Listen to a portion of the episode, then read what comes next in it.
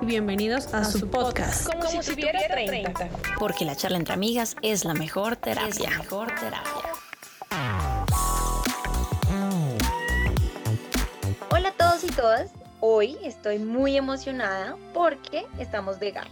¿Y saben por qué? Porque como el premio más importante del cine mundial, los premios Oscar, en su versión número 93 nos los corrieron este año hasta abril 25 para poder hacerlo presencial y no por Zoom, pues nosotras vamos a hacer nuestros premios Oscar.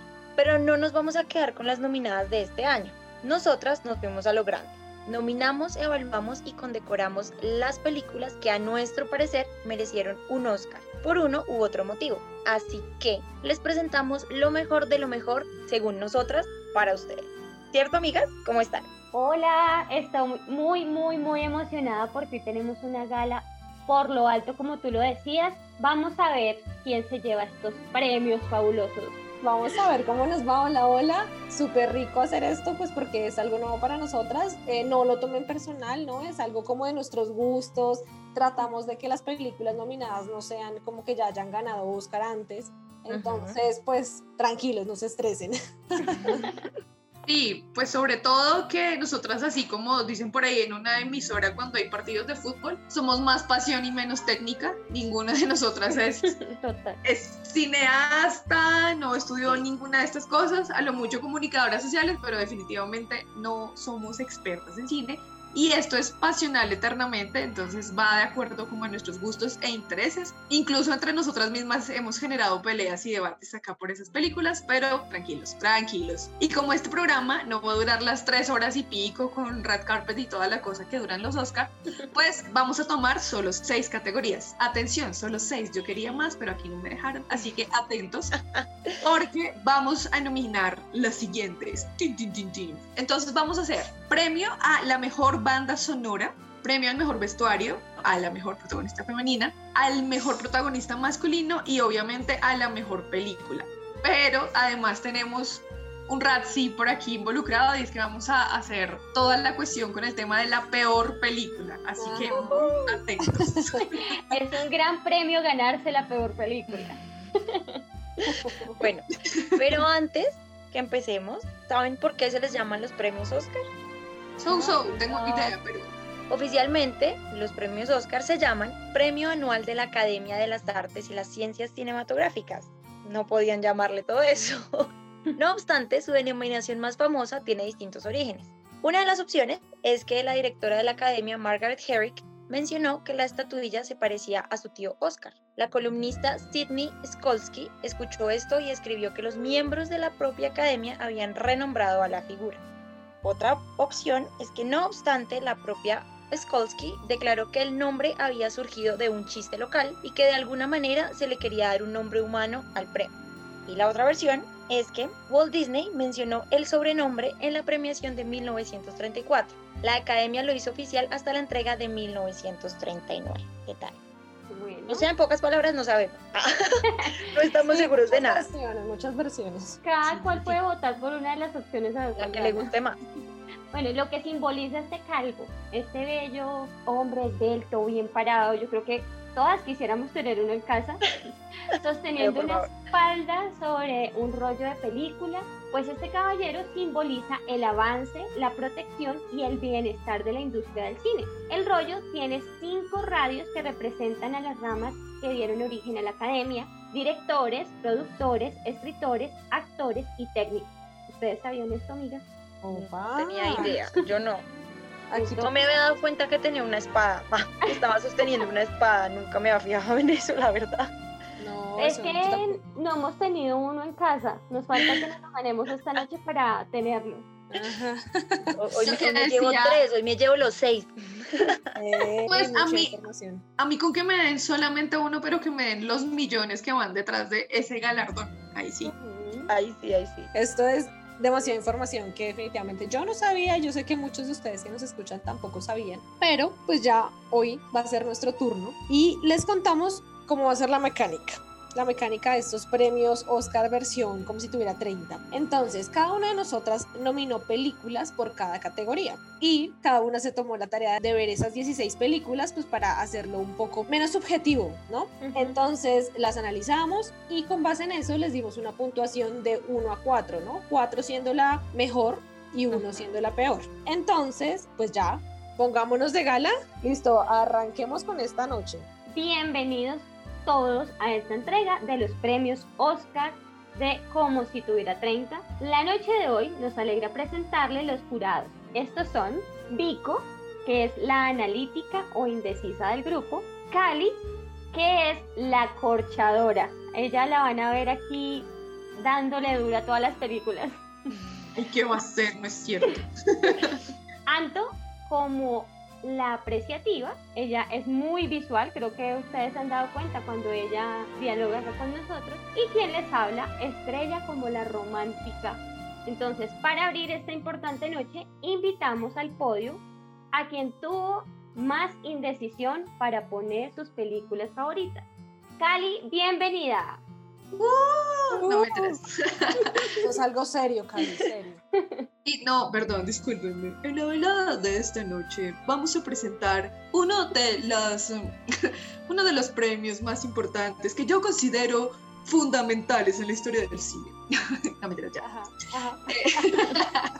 bueno, pues me costó mucho trabajo porque pues no es, no es tan fácil elegir este tipo de cosas si uno tiene un interés particular en el cine Ahorita en este momento vamos a abrir con la primera categoría que como les digo es súper súper importante. De hecho es una de las que a mí más me gusta y en las que más me fijo cuando voy a cine.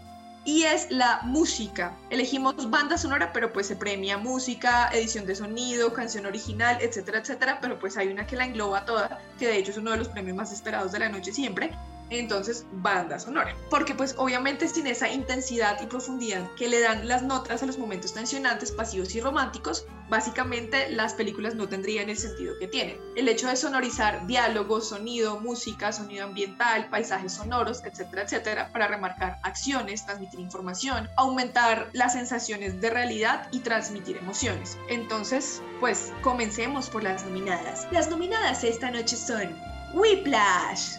Yo nomino Whiplash. Esta historia básicamente habla de un joven baterista de jazz que quiere estudiar con un gran maestro del Conservatorio de la Costa Este en Estados Unidos. Este profesor es conocido por su excelencia y por su método extremo perfeccionista que lleva al protagonista al límite física y psicológicamente. La nomino porque pues es jazz. el jazz es un tipo de música que permite que en conjunto con las escenas de esta película y la gran actuación de ambos actores, del protagonista y su coprotagonista, se sienta el sufrimiento y la pasión de ambos. Los sonidos altos, los bajos, todos los instrumentos que se involucran y cómo se dan el tiempo en cada escena hacen que nos metamos y nos metamos más en la mente del protagonista y que se nos revuelquen los sentidos. A mí personalmente se me eriza la piel y siento como que quiero estar en, el cuerpo del baterista tocando. Así que por favor no la vayan a juzgar así por encima solamente porque es una película pues que ya de por sí habla de música. Muchas gracias Vico. La siguiente nominada de la noche corre por cuenta de su servidora. a quien nomino es Inception, también conocida como El Origen. Esta es una película digamos que de ciencia ficción, que relata la historia de un grupo de ladrones que invaden los sueños para conquistar sus objetivos más audaces. Dom Cobb, que es Leonardo DiCaprio, y su compañero Arthur, que es Joseph Gordon, son dos ladrones especializados en la extracción de información a través del subconsciente, es decir, se introducen en los sueños de las personas para obtener sus secretos. Cobb es uno de estos personajes que supuestamente ya está retirado, tuvo como una vida muy tenaz a partir de esto de las extracciones, pero es obligado a participar en una última misión para que a cambio tenga el derecho de volver a ver a sus hijos en Estados Unidos. Yo la nomino porque su banda sonora está compuesta por Hans Zimmer, que es una de las obsesiones de Christopher Nolan, un sonidista espectacular. Esta es una producción que se debate entre ser minimalista, entre lo clásico, porque su, música es como muy así, pero también algo muy moderno, ¿no? Está constantemente en la cabeza del espectador, marca el tiempo, la atención, se mete en el inconsciente así como ellos y todo el tiempo atrapa como si estuviéramos fijos en el sueño dentro del sueño que está relatando la película. Además de esto, el uso de la famosa canción de Edith Piaf es un guiño a la historia de amor dentro de la película y un homenaje al autor compositora francesa que además está presente todo el tiempo en las canciones originales de la película. Y por último, por la mezcla de sonidos ambiente que se tornan decisivos para matizar la película y darle ese tono de misterio característico que tiene el origen. La siguiente apreciación de banda sonora va por cuenta de Anto. Muchas gracias por esta invitación. Yo nomino a Amelie y su soundtrack espectacular. Amélie es una comedia romántica francesa, se estrenó en el 2001 y narra la historia de una joven camarera, Amélie Poulot, quien el mismo día que se entera que Lady Di fallece en un accidente de tránsito, ella descubre en su baño que hay una pequeña caja que contiene juguetes, fotografías y cromos que un chico escondió 40 años atrás, entonces ella decide buscarlo y entregarle esa caja. Y pues una vez hace la evolución de la caja pues nota esa positiva reacción de su dueño. Entonces ella como que tiene un nuevo propósito en su vida, que es lograr que las personas que están a su alrededor se sientan felices. Yo espero que la mayoría de personas que nos oyen la hayan visto porque es encantadora. Yo nomino la banda sonora escrita por Jean Tiersen porque, pues además de que amo la cultura francesa y todas las películas francesas en general, esta es una composición distinta, es inconfundible y con mucha personalidad. Es de hecho tan icónico su soundtrack y tan preciso que tú puedes disfrutarlo incluso si no estés viendo la película. Tú puedes poner esa lista de reproducción un día cualquiera y te transporta, ¿no? Y definitivamente son temas que uno sigue tarareando después de escucharlos. O sea, tú ves la película, escuchas la canción y se te queda ahí en el inconsciente, entonces por eso la nomino. Y por último, nuestra nominada de estrella. Entonces, mi nominada es la banda sonora de El Gran Showman. Él es Phineas Taylor Barnum, un inteligente y manipulador personaje, pero bastante carismático. Es un padre de familia del siglo XIX que queda desempleado luego de que la empresa para la que trabaja cae en bancarrota. Con la ayuda de un préstamo bancario y de la de su esposa, decide cambiar de vida adquiriendo un museo de figuras de cera. Sin embargo, su malicia y astucia hacen que el museo se convierta en un espectáculo de rarezas para atraer la atención de más espectadores con ansias de gastar su dinero en dicho show. Más adelante les hablaré un poco de la película porque la tengo nominada en dos categorías. Entonces, para esta yo la nomino porque esta banda sonora ha sido reconocida como el disco de mayor éxito a nivel mundial en el 2018, porque tiene una composición muy buena, además de ser excelente producción en la fuerza y las emociones que transmite en la música que va acompañando en cada escena. Las canciones van contando parte de la historia de cada uno de estos personajes peculiares que vemos en esta película y además que en esta época eran muy señalados por algunas características físicas que tenían o la procedencia. Entonces espero ser la ganadora con esta gran película. Muchas gracias, querida estrella. Vamos a darle un gran aplauso a todas las nominadas. Bueno, y en esta categoría tenemos nuestro primer empate.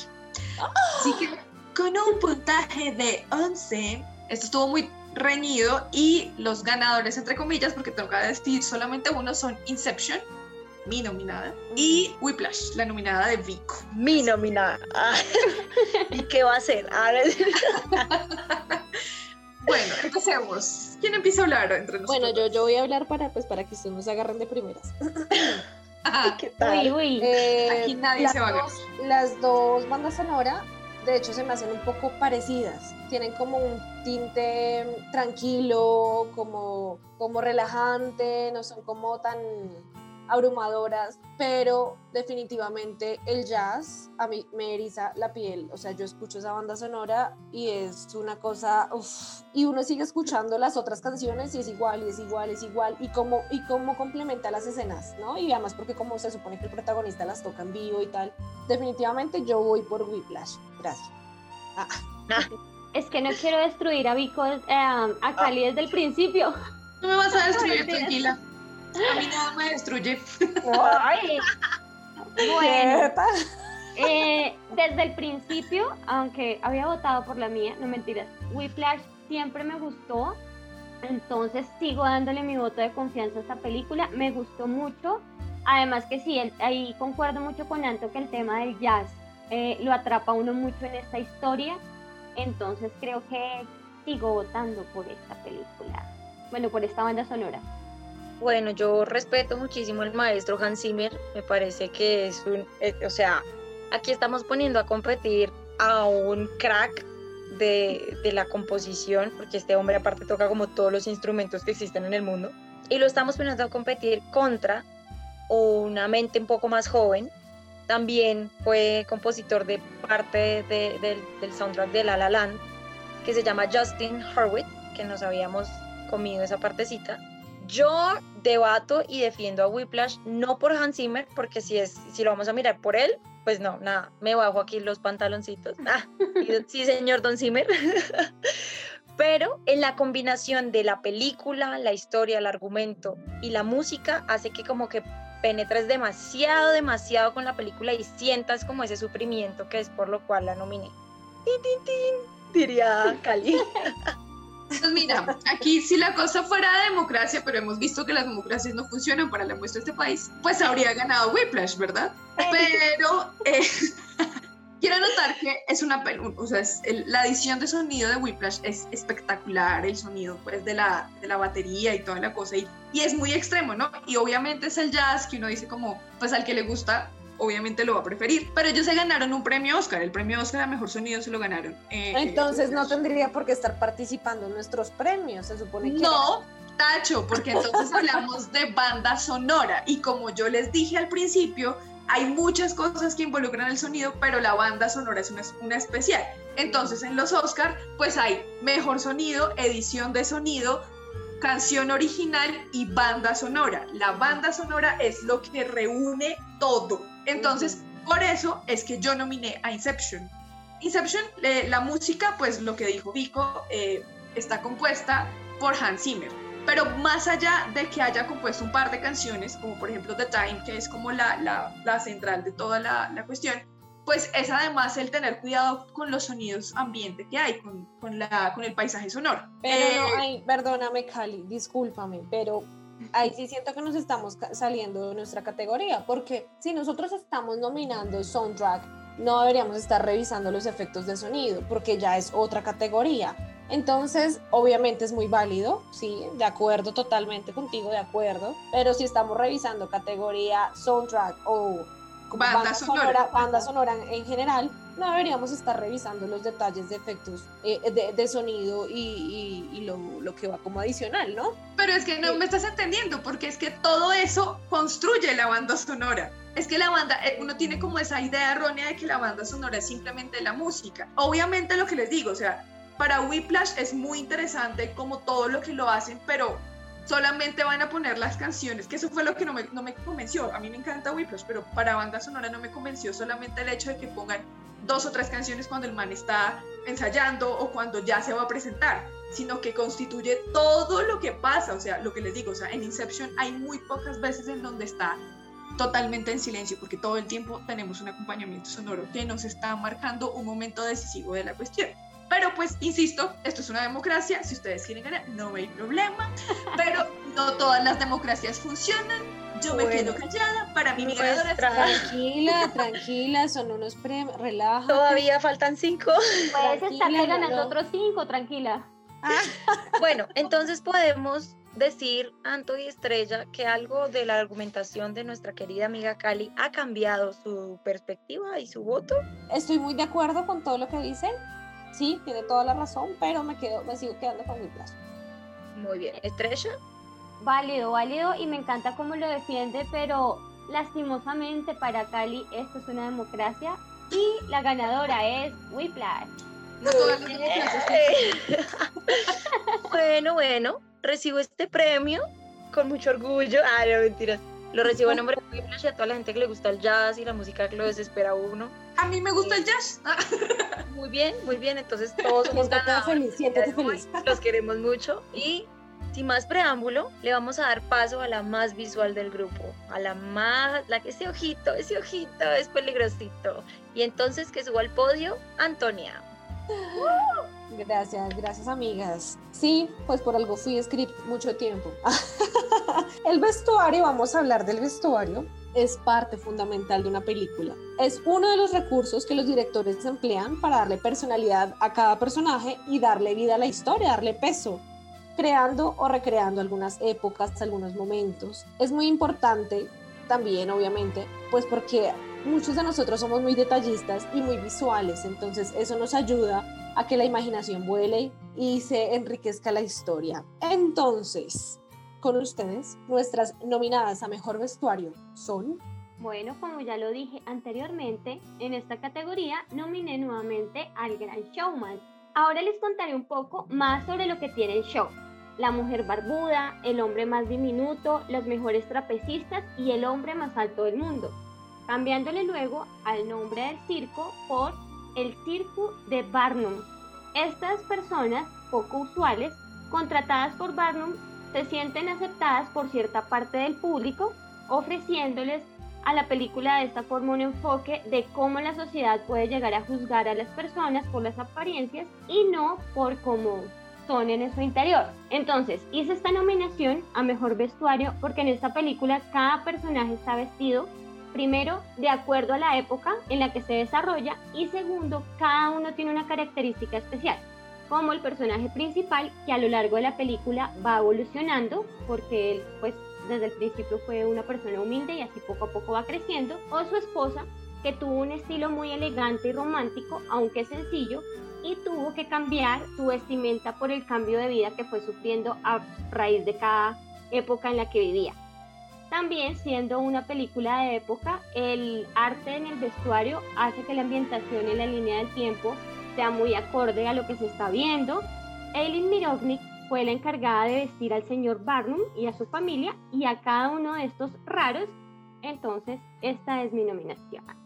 Muchas gracias Estrella por esta explicación tan amplia. Así que nos vamos con nuestra siguiente nominación, Cali. Bueno, yo en esta categoría mm, nomino a una cosa que me parece preciosa que se llama La chica danesa una película dirigida por el oscarizado Tom Hope, que también dirigió El discurso del rey y Los miserables, y se centra en la historia de Lily Elb, que es interpretada por Eddie Redmayne. Cuenta la historia de la primera persona que se sometió en el año 1930 a un proceso de cambio de sexo. Además, que era un artista apasionado que triunfó en el ambiente parisino de los años 30. El encargado del vestuario fue Paco Delgado, un español que ha trabajado un par de veces con Almodóvar, que le pone especial atención al vestuario, y es un incondicional de las películas de Alex de la Iglesia. Nominó a esta película y a este vestuario por tratarse precisamente de una obra de arte, como lo he dicho un par de veces, porque cada cuadro está pensado, la paleta de colores es impresionante, dan el clavo de la situación, del proceso de evolución del personaje de Einar, que pues mientras se va convirtiendo en Lily. Eh, los vestidos van desde los más tradicionales hasta lo más moderno, tienen un significado cada uno de ellos, un color y una estructura que denota precisamente el momento que está pasando el, protagonista, o bueno, los protagonistas. Da cuenta de las sensaciones del personaje, la importancia de lo físico, de las texturas, de los colores, y pues digamos que el vestuario hace mucha parte como de, de, la transformación que vive el personaje. Muchas gracias, señorita Cali. Seguimos con mi nominación vamos muy de la mano con Cali porque el protagonista es el mismo, Eddie Redmayne. Yo nomino a Animales Fantásticos y dónde encontrarlos, que básicamente es la película británico-estadounidense que se estrenó en 2016. Es un género épico fantástico y fue dirigida por David Yates. Entonces la nomino porque en, en esta película el vestuario estuvo a cargo de Colin Atwood. Y bueno, además que eh, Colin Atwood siempre ha dicho que le gusta, le gusta la fantasía y todos los personajes del universo mágico, entonces ha vestido a muchas de, pues ha creado el vestuario de muchas de estas películas fantásticas. Esta vez se ambienta en Nueva York durante los años 20 del siglo pasado. Lo nomino porque además de ser un impecable trabajo y pensar en la época, debió incluirle un plus, un plus de magia literalmente, ¿no? Porque una cosa es sí, eh, sí, 1926 y recreemos tal, tal, tal, pero otra cosa es meterle como eso, eso, eso mágico, que no era un Nueva York normal, sino que era otro tipo de Nueva York, el mágico, el fantástico. Entonces también tiene muy en cuenta la paleta de colores, depende del personaje, lo viste con una paleta de color. Si la chica tiene que destacar por su cabellera, entonces cómo puedo vestirla para que sea la chica que destaque. Definitivamente para mí el vestuario de esta película fue impecable. Listo, y nos vamos con Vico. Bueno, esta película es de amores y odios yo la tenía en muy mal concepto hasta que me di la oportunidad de verla, así que los invito a todos por favor que la vean.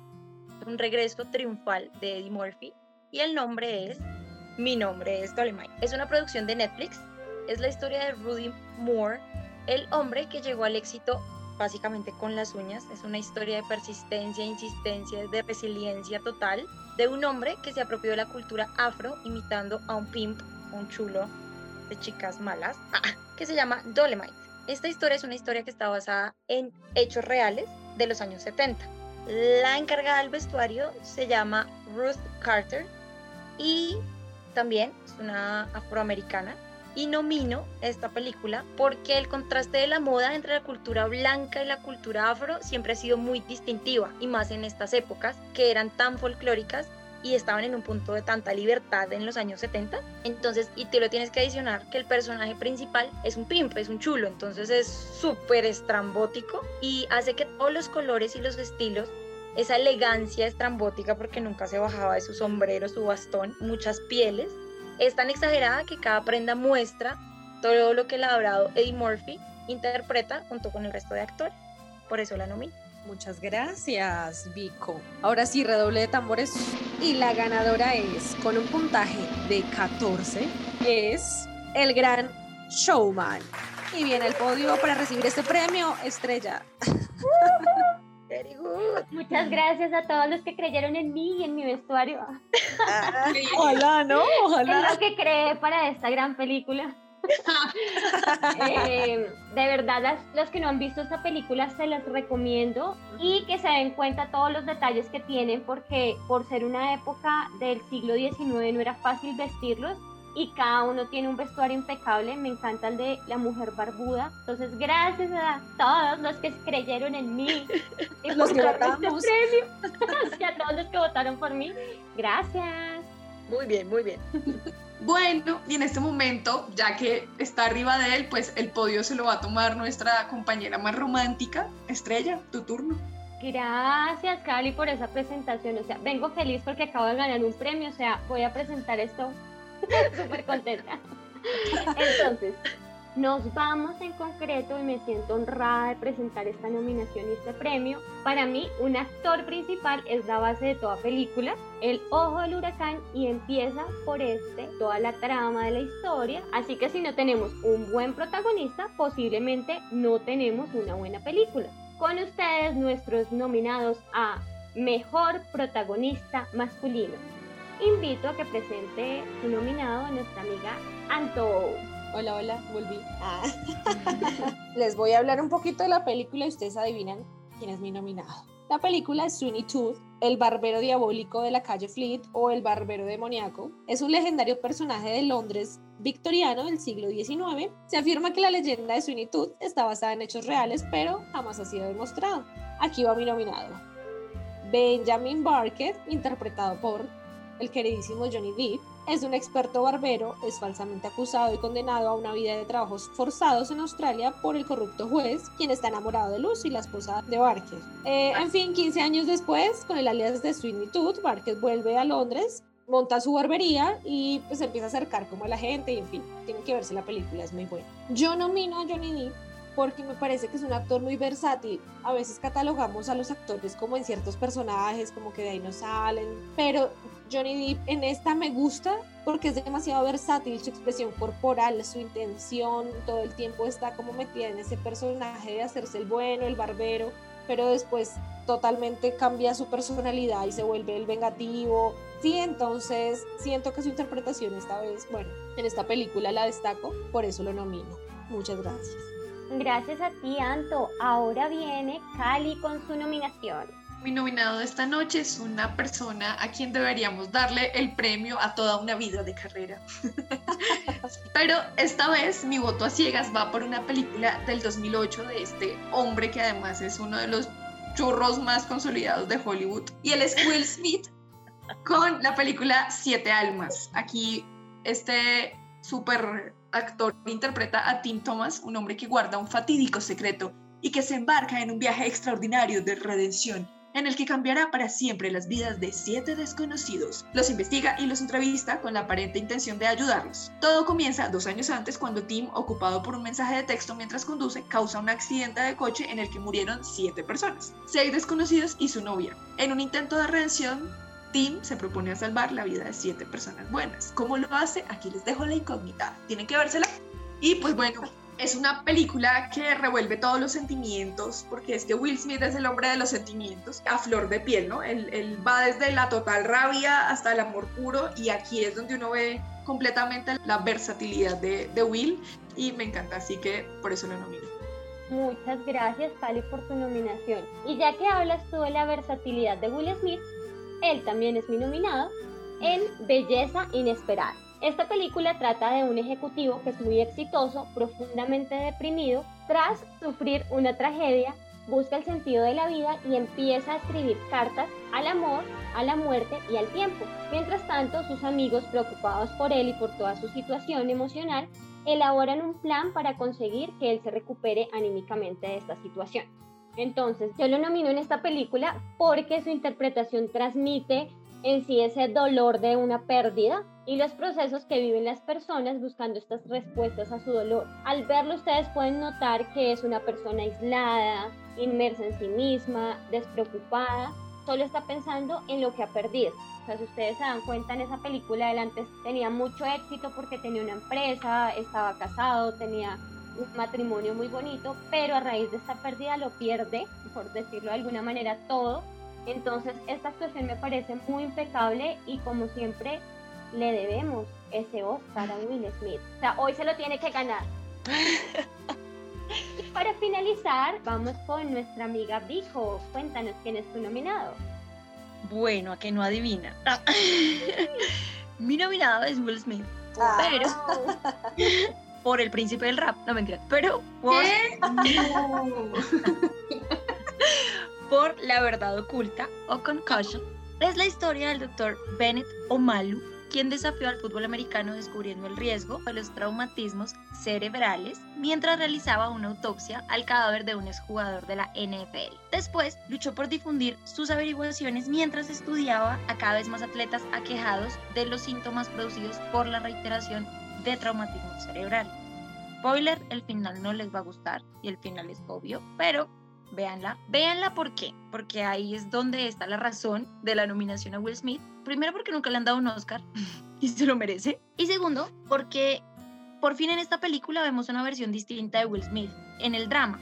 ¿sí? En las otras dos películas que nos han hablado, él sí presenta pues obviamente unas características y unos matices muy lindos, pero son un poco similares. En cambio aquí el tema de que él trate de buscar ese acento africano le imprime un papel que le permite a Will Smith verse mucho más versátil, más interesante y nos transmite el interés por encontrar la verdad y por salvar a los demás. Así la película no tenga el final que esperamos, Will interpreta básicamente a un mártir buscando ayudar a quienes no saben que necesitan ser ayudados y peleando contra el sistema. Así que por esto para mí merece ser el ganador.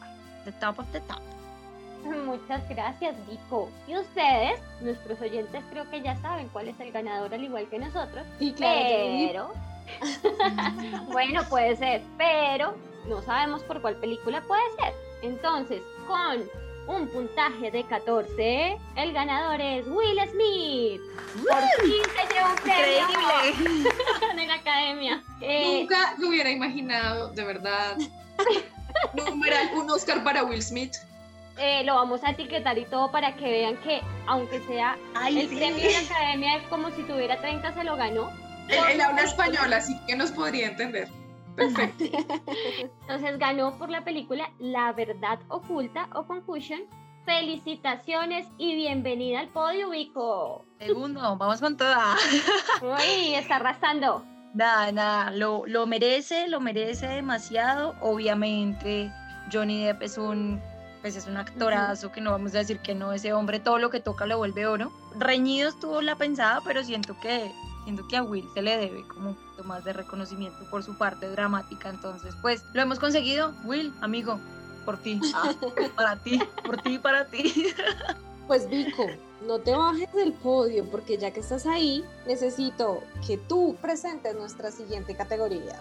Bueno, me encanta, me encanta esta categoría que me tocó a mí por el hecho de que vamos a hablar del talento femenino. Llevan años pidiendo aumentos e igualdad en la industria, han soportado escándalos, racismo, desigualdad, acoso y una dura carrera para llegar a la cima. Las protagonistas mujeres nos llevan a una montaña rusa de emociones y sensaciones y por eso hoy decidimos escoger una que nos haya quitado el aire y nos lo haya robado. Aquí las nominadas a Mejor Actriz. Y empezamos con Mi nominada es esta guapura de mujer que el año pasado arrasó con todo, todo el mundo la ha amado, no conozco hombre al que no le guste y ella es Scarlett Johansson. Yo la nomino por A Story, historia de un matrimonio, pero tiene un homenaje especial por Jojo Rabbit. Sin embargo, por Historia de un matrimonio, pues es una de las películas más desgarradoras del año 2019. De hecho, estuvo dentro de las eh, nominadas a los premios Oscar.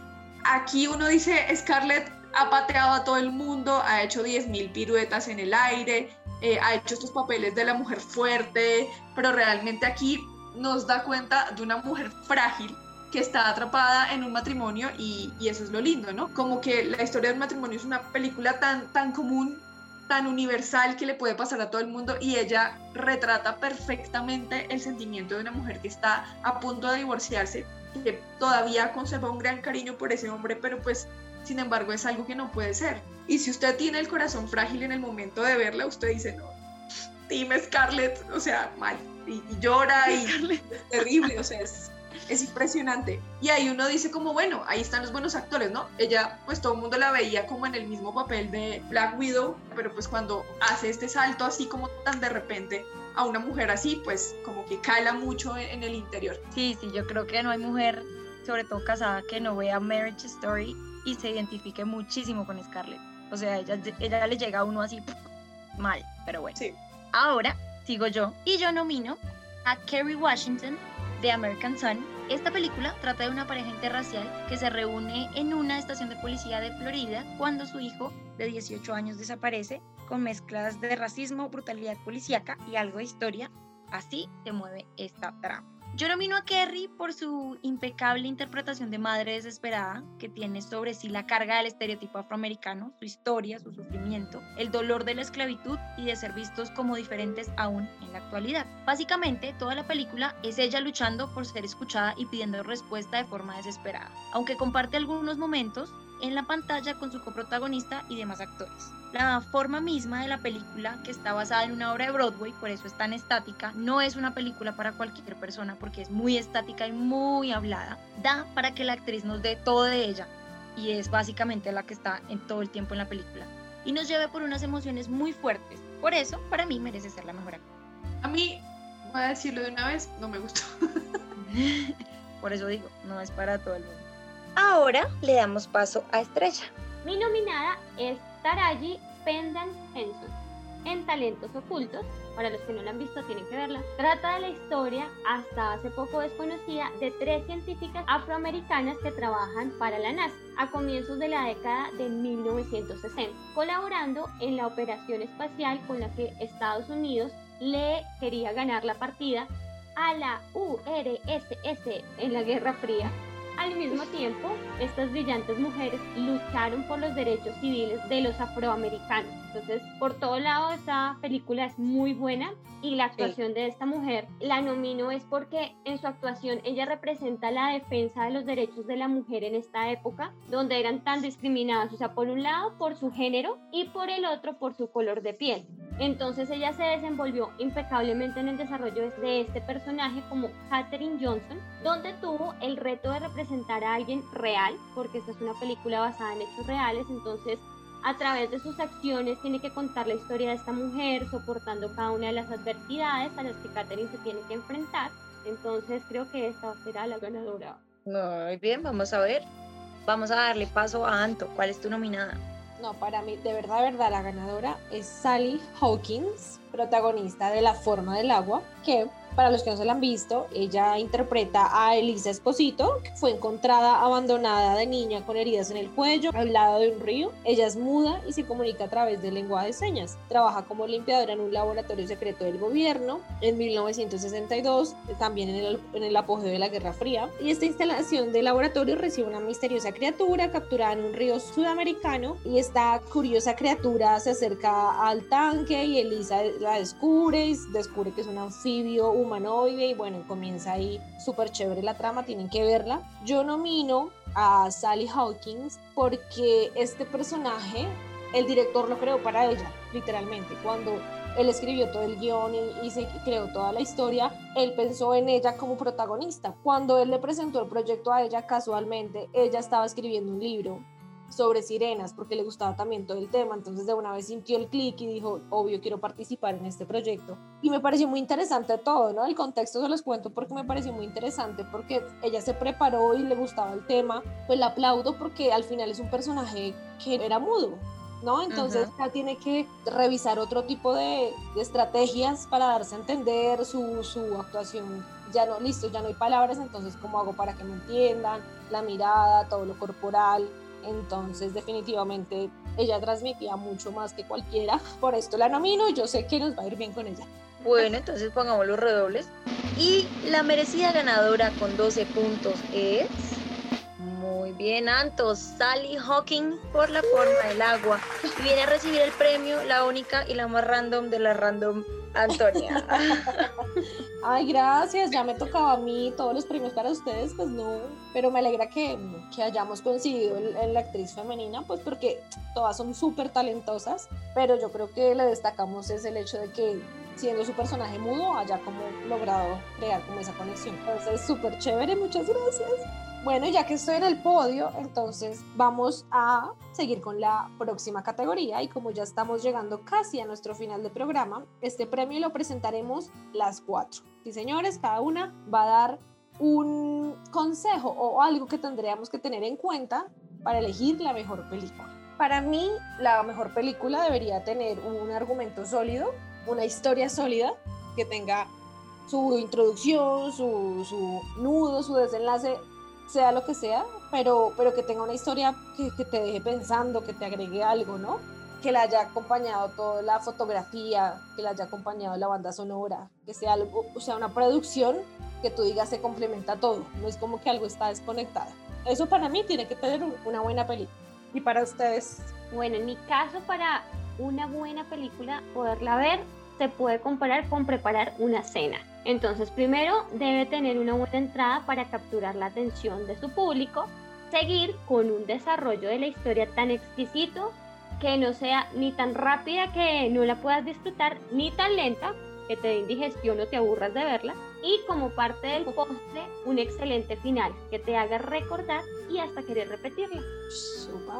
Me gustó, me gustó esa metáfora. Para mí, ¿qué debe tener una película? Bueno, para mí, ¿qué es una película? Porque para mí eso es, una buena película es un deseo que se cumple. Es un deseo que tiene una intención, un anhelo detrás de él, así como toda, te da rienda suelta a los sentidos y que se satisfacen. Los oídos, los ojos, la mente que se estremece, el cuerpo que está al punto del éxtasis y pues obviamente que desborda el corazón. Ay, qué hermoso. Uh -huh. Bueno, para mí una buena película es como una buena taza de café. Te debe dejar saciada feliz, calientita y con su sabor en la boca, sin importar su amargor o dulzor. Siempre queda allí y quieres más. Habiendo dicho esto, estas son nuestras nominadas a Mejor Película. Cali. Para mí, esta película debió haberse llevado el Oscar si y solo si no hubiese existido una llamada Parásitos. Esta es Jojo Rabbit, es una película estadounidense de comedia negra y comedia dramática del 2019, escrita y dirigida por Taika Waititi y basada en el libro de Egging Skies de Christine Lunen. Bueno, cuenta la historia de Johannes o Jojo Betzler, niño alemán de 10 años, miembro de las juventudes hitlerianas, descubre que su madre, interpreta a Scarlett Johansson, por eso les decía, está escondiendo a una joven judía en su casa. Esto le hará cuestionar sus creencias con la ayuda de su amigo imaginario, una versión muy fantasiosa y muy divertida de Adolf Hitler.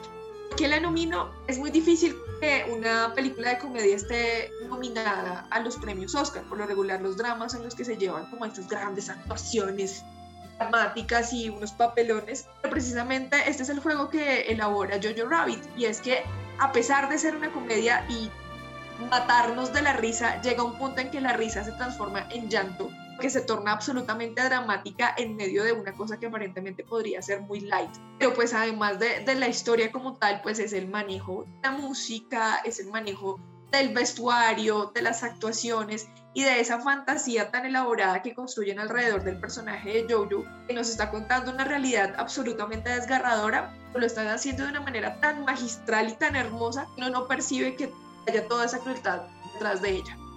Le damos paso entonces a Antonia. ¿Cuál es la tuya?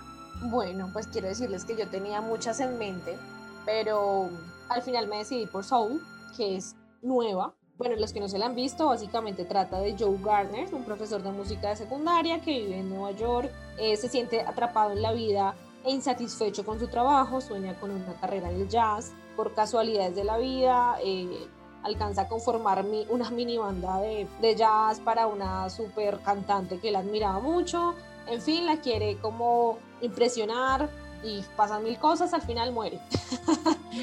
y, y ahí pasan más cosas, en fin, tienen que vérsela, es muy linda. Y de hecho la nominé porque, bueno, además de, destacar aspectos como la animación, que es espectacular, la banda sonora, la representación de los escenarios y los personajes tan únicos que, que crean, esta película de Pixar fue muy orientada al público adulto.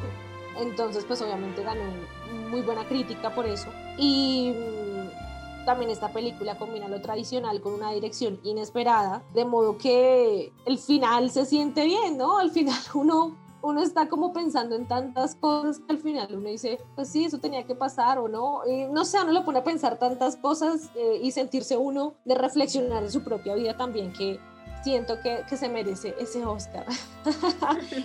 es es un viaje existencial lleno de sorpresas definitivamente y por eso la nomino porque independientemente de, que sea animada, eh, siento que el mensaje que transmite es demasiado profundo, como que se tomaron su tiempo de investigar, de crear cada personaje, cada diálogo, entonces la nomino por eso. Y ahí, ahí te apoyo, Anto. Esta película nos quita un poco el peso de los hombros de decir tengo que y hacer, sino que cada quien viene a vivir este juego y esta vida y a vivir todo lo que tienes que vivir, porque ya habla un poco de, que tenemos un guion más o menos escrito y eso nos quita el peso de estar como en esa lucha constante de que es que tengo que conseguir y llegar, pero gracias por nominarla porque sí, sí es algo bien valioso, invitadísimos a verla.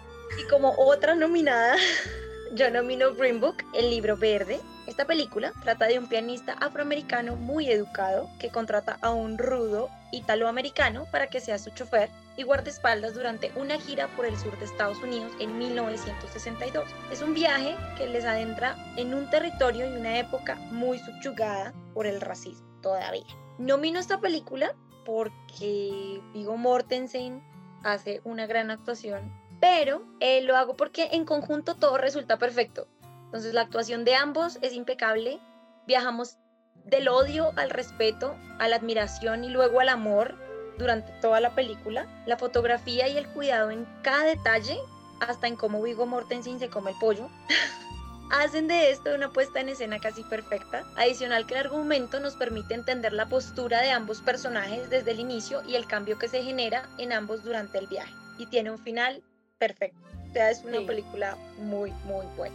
A mí, lo que, a mí lo que me gusta de esta peli es que deja ser un poco el cliché, ¿no? Que el negro es el de barrio, es el malo, es el matón, es el que vende drogas. No, aquí el negro es el que es el, el profesional, el artista, el que es el bien vestido, bien portado. En cambio el blanco es todo chambón, el que bota basura en la calle y lo hacen devolver para recogerla. O sea, así como, como que cambia un poco el chip de que, o sea, no, no hay que pensar o poner como a la gente en X categoría ¿sí? Aquí es totalmente diferente y pues el tema del racismo, que obviamente es un tema bien denso y que una persona de pasar de ser ultra racista a tener que trabajar para un negro, entonces, ¿cómo, cómo es eso, no? Esta película me gustó un montón porque todas estas que están ambientadas como en una época de, no bien de esclavitud, eh, la de segregación, como que me llegan mucho al alma. Green Book también estaba como dentro de mis de mis grandes nominadas y admiro profundamente el papel de Vigo Mortensen que se, se desencajó completamente de todo lo que había hecho en su historia, de convertirse en el galán rey de los hombres a ser este personaje tan grotesco y descargado,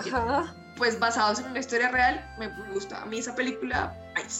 Bueno, y seguimos con estrellas. ¿Cuál es tu nominada? Bueno, acá nos vamos para algo completamente opuesto a las que han nominado mis amigas. Mi nominada es La Cabaña.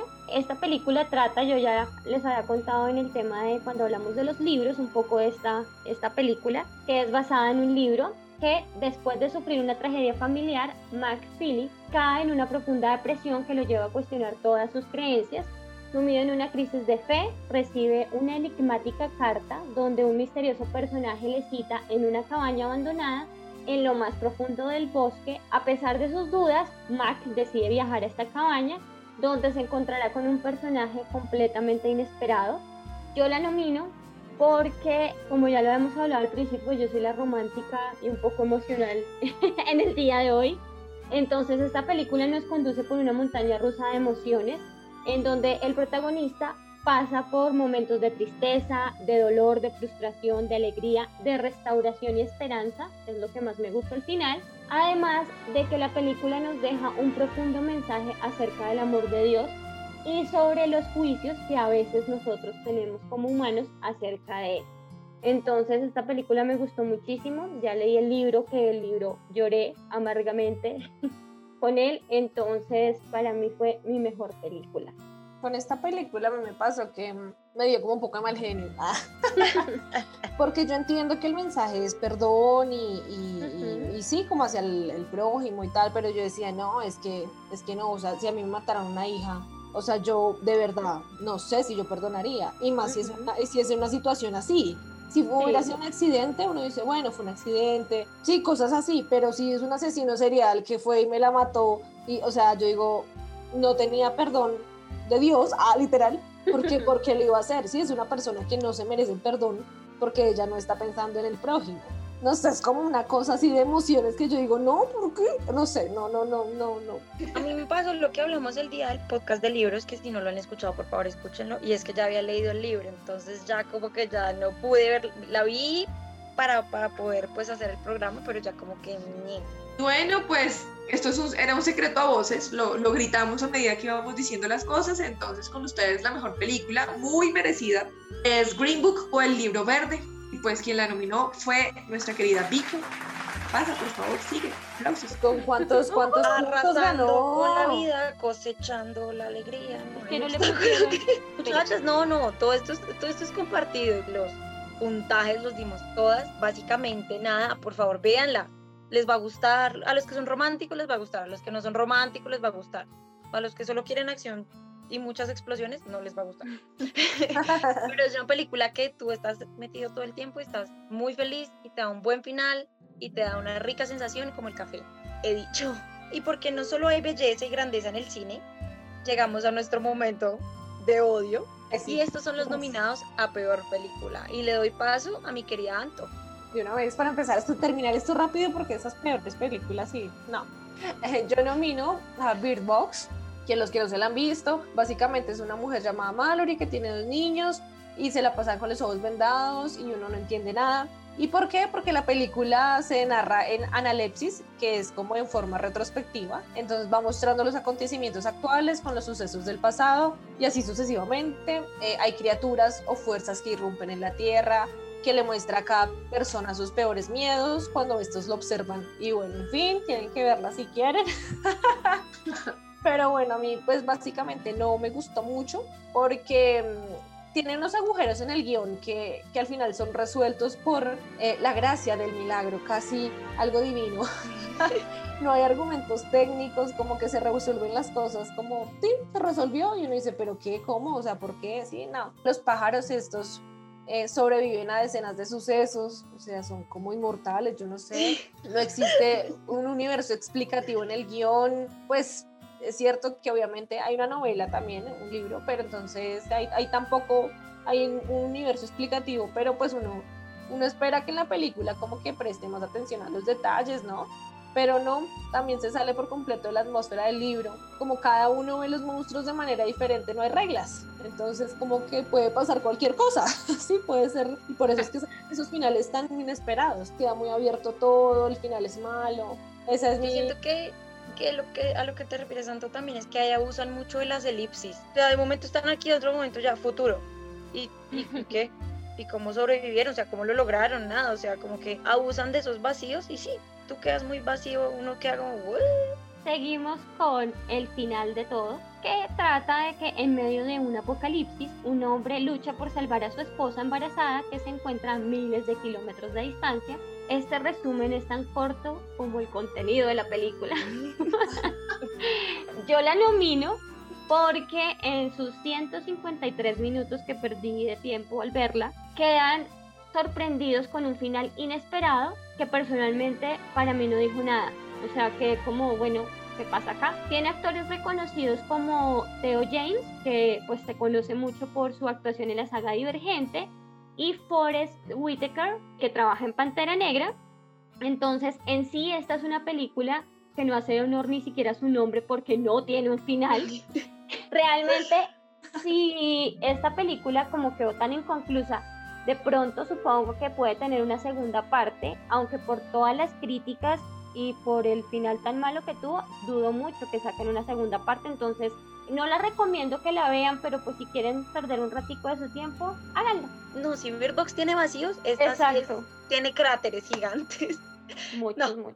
Pues es que ese es el, el, problema de, de, hacer un cóctel muy malo entre poner los actores que están más famosos en el momento cogerlos, meterlos en una historia que no tiene ni pies ni cabeza, revuelva usted eso, póngale zombies, póngale miedo, póngale efectos de cámara y listo, ya hicieron una película.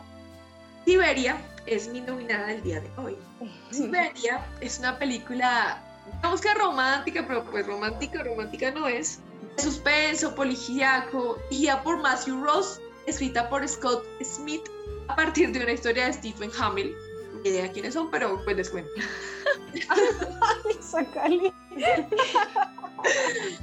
Está protagonizada por Keanu Reeves, a ese sí lo conocemos todos. Pues es la historia de Lucas Hill, comerciante de diamantes estadounidense que tiene que viajar a Siberia en busca de un socio que ha desaparecido, pero terminará dejando todos sus objetivos a un lado cuando una mujer se cruza en su destino. Y uno dice, pues bueno, pinta buena.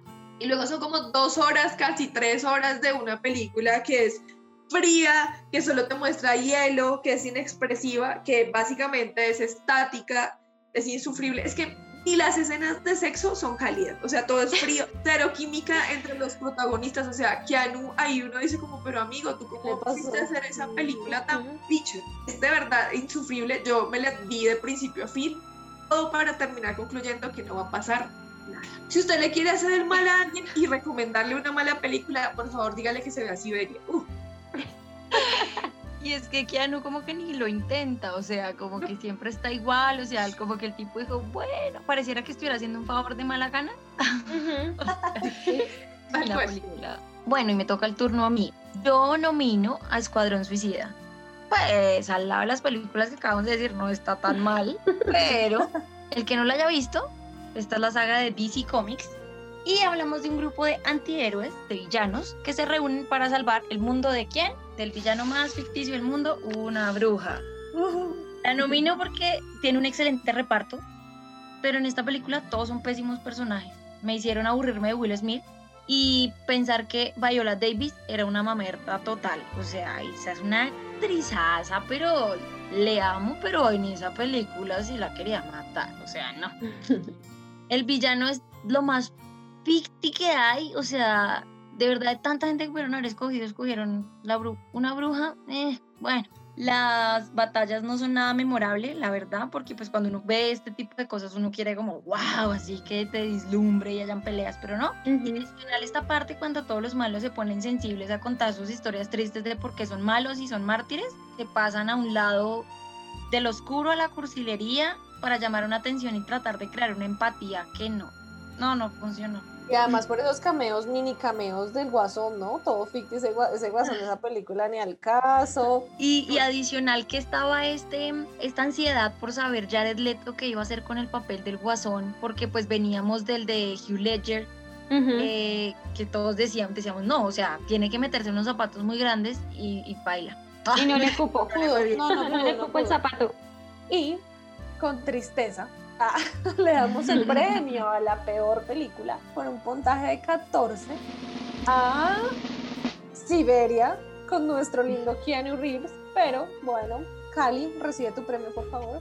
Bien, Uno nominando, uno nominando buenas películas y se gana el Oscar a la peor película. ¡Ay! qué- O sea, a la próxima cuando les vaya a, a recomendar películas, no les voy a recomendar de las buenas, sino de las malas. las malas, las que no veas.